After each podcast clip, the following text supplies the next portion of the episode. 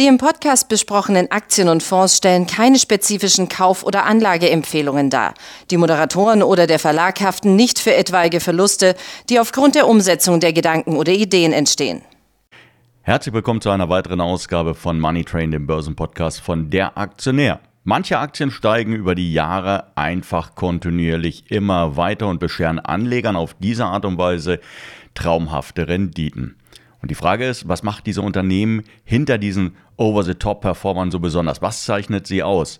In der Reihe links unten, rechts oben nimmt der Money Train jede Woche eine dieser außergewöhnlichen Aktien unter die Lupe und in der neuen Folge der Luro-Reihe, da befassen wir uns mit einem meiner, ich glaube, ich kann es so sagen, Lieblingstitel, nämlich mit Microsoft, dem weltweit größten Softwarekonzern.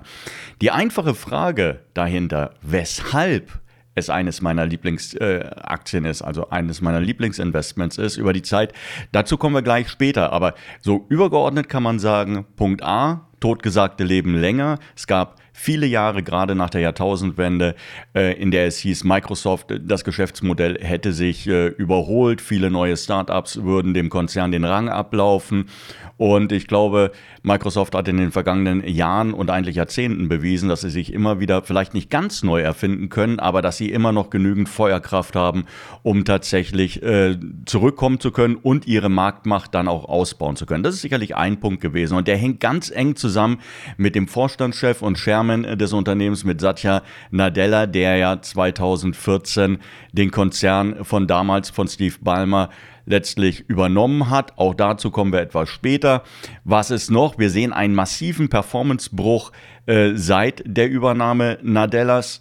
Und äh, natürlich werden wir uns auch mit den Aussichten des Konzerns äh, letztlich dann auseinandersetzen. Aber prinzipiell so übergeordnet denke ich schon, dass es sehr viel mit dem Management zu tun hat, was mir in den vergangenen Jahren vor allen Dingen sehr gut gefallen hat. Bevor wir uns mit all dem befassen, geht es aber natürlich zunächst einmal um die Performance. Und da habe ich diesmal das ein wenig anders aufbereitet. Natürlich, wir fangen erstmal an. Wir schauen uns einfach 20 Jahre an. Was hat Microsoft, was hat die Microsoft-Aktie in 20 Jahren gemacht? Vom rein, von der reinen Kursperformance, also nur nur dem Kursanstieg ist das durchaus beeindruckend gewesen, aber nicht herausragend. 1097 Prozent über 20 Jahre, das entspricht einer durchschnittlich jährlichen Kurssteigerung von 12,5 Prozent. Das ist, wie gesagt, nicht schlecht, aber ich glaube, ich hatte in dieser Reihe auch schon sicherlich Aktien dabei, die da deutlich drüber gelegen haben. So wäre aus 1000 Euro ohne die Dividendenzahlungen äh, rund 12.000 Euro geworden. Rechnet man die Dividende hinzu, dann sieht die Sache schon ein bisschen anders aus. Denn dann kommen wir insgesamt auf eine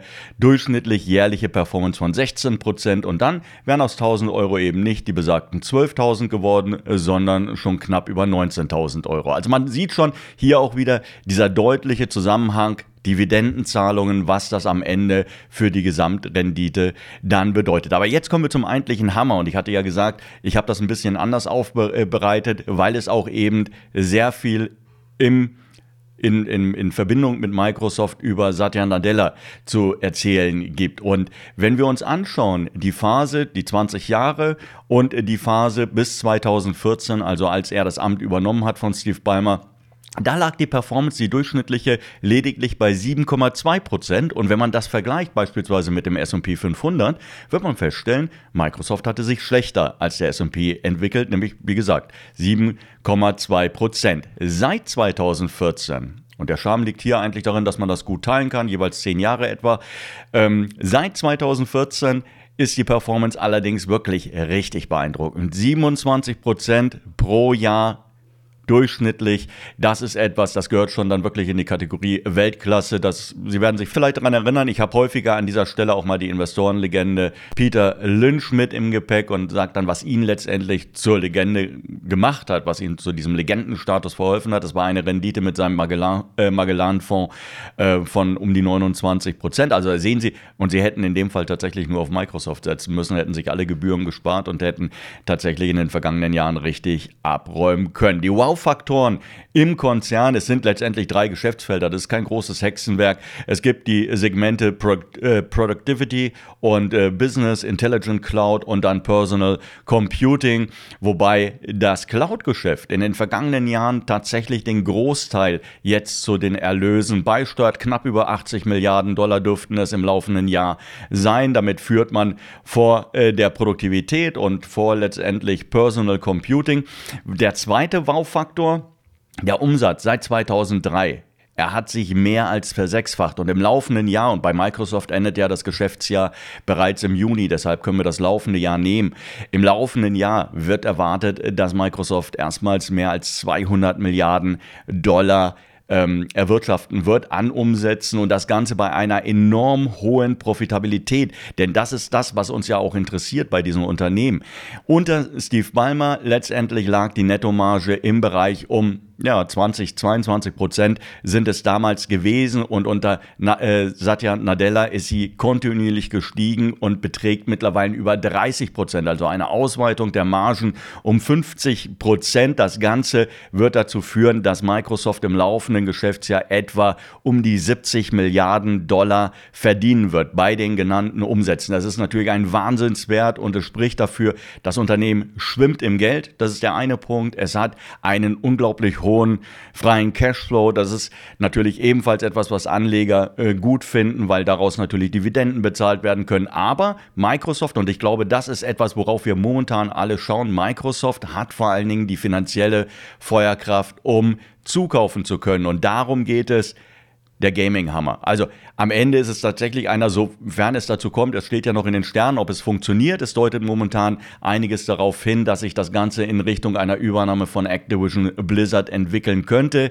Der Deal aus dem letzten Jahr, er soll ja zu etwa 68 Milliarden Dollar stattfinden und es würde Microsoft mit seinem eigenen Gaming-Angebot direkt an die Spitze der Publisher ähm, katapultieren. Es wäre ein weiteres ganz, ganz wichtiges Standbein. Natürlich, man hat dieses Standbein schon mit der Xbox, aber man würde das natürlich extrem ausweiten. Und momentan sind es ja so vor allen Dingen Rechtsstreitigkeiten, die hier entstehen könnten und die so ein bisschen das Ganze ähm, dämpfen und auch vielleicht die Euphorie noch dämpfen. Aber in den vergangenen ähm, Wochen hat es tatsächlich Fortschritte gegeben. Zunächst einmal in Großbritannien, wo sich die Wettbewerbshüter dann gar nicht mehr so abgeneigt zeigen und geäußert haben hinsichtlich eines möglichen Deals. Denn mit Activision Blizzard kommt natürlich auch das ja, bullenstarke Franchise Call of Duty ins Unternehmen. Und das war ja eine der großen Sorgen, dass unter anderem der Konkurrenten Sony beispielsweise, die gesagt haben, wenn Microsoft so mächtig wird und so ein tolles, großes Franchise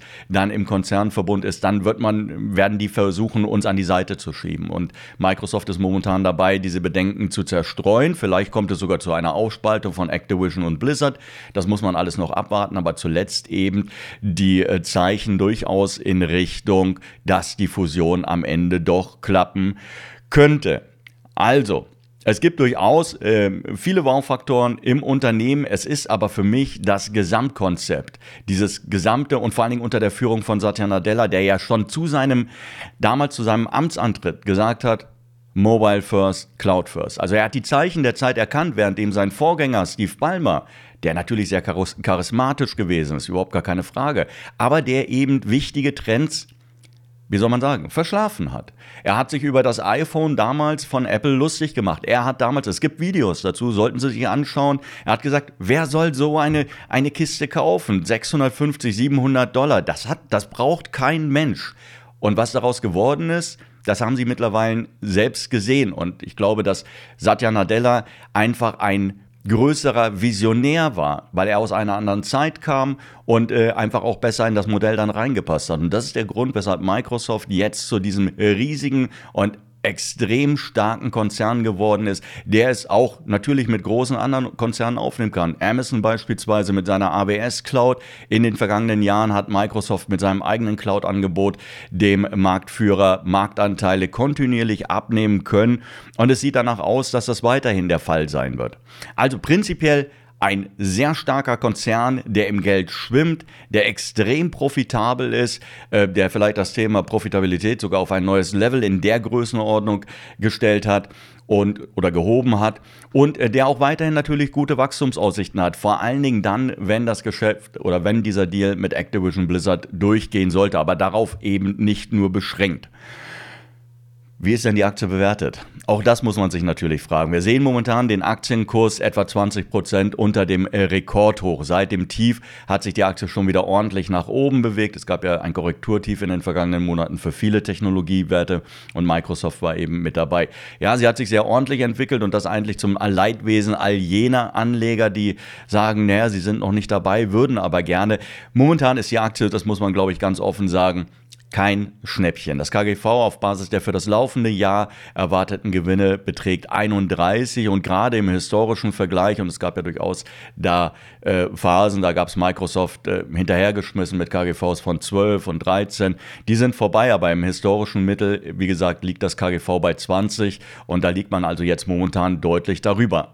Heißt das, dass man in Microsoft nicht investieren sollte? Das ist eine interessante Frage, die ich mir auch immer wieder stelle. Und äh, da wir alle keine Glaskugel besitzen, ist das natürlich schwierig, hier festzustellen, wann der ideale Zeitpunkt gekommen ist. Die Aktie befindet sich gerade in einer Aufwärtsbewegung, laufen die Märkte weiter, dürfte Microsoft natürlich ebenfalls profitieren.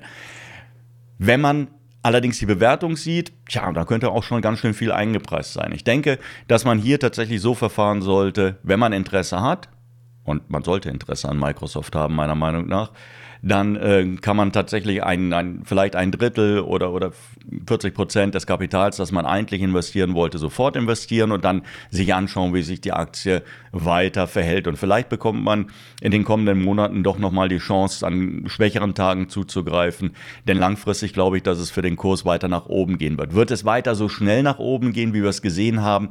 Nein, das wage ich eigentlich äh, zu bezweifeln. Aber ich glaube, dass Microsoft in jedes gut sortierte Depot gehört, alleine schon deshalb, weil ich schon der Meinung bin, dass zumindest mal hohe einstellige Zuwachsraten machbar sein sollten. Und das Zweite, ein, eine Microsoft kann ein Depot natürlich auch in Krisenzeiten durchaus beruhigen, wenn alle Anleger nach sicheren Häfen suchen und nach Investments suchen, die ihnen weniger Kopfschmerzen bereiten. Ich glaube, dann ist Microsoft hier für, immer, äh, für viele immer noch eine gute Wahl. Und Sie merken schon, ähm, ich bin sehr positiv für die, für die Aktie gestimmt. Ich glaube, die vergangenen Jahre geben mir auch recht. Ich denke, dass es sich positiv äh, weiterentwickeln wird. Vielleicht nicht mehr ganz so stürmisch, wie wir es gesehen haben, aber natürlich immer noch mit der Wildcard Activision Blizzard. Tja, und ansonsten tja, hoffe ich natürlich, äh, dass es Ihnen ein bisschen Spaß gemacht hat, dass es Ihnen ein paar Einblicke gegeben hat, gerade auch was die Performance betrifft, gerade auch was Satya Nadella betrifft, der den größten Einfluss auf die Performance meiner Meinung nach hatte. Und ansonsten hören wir uns in der kommenden Woche wieder. Bis dahin, tschüss.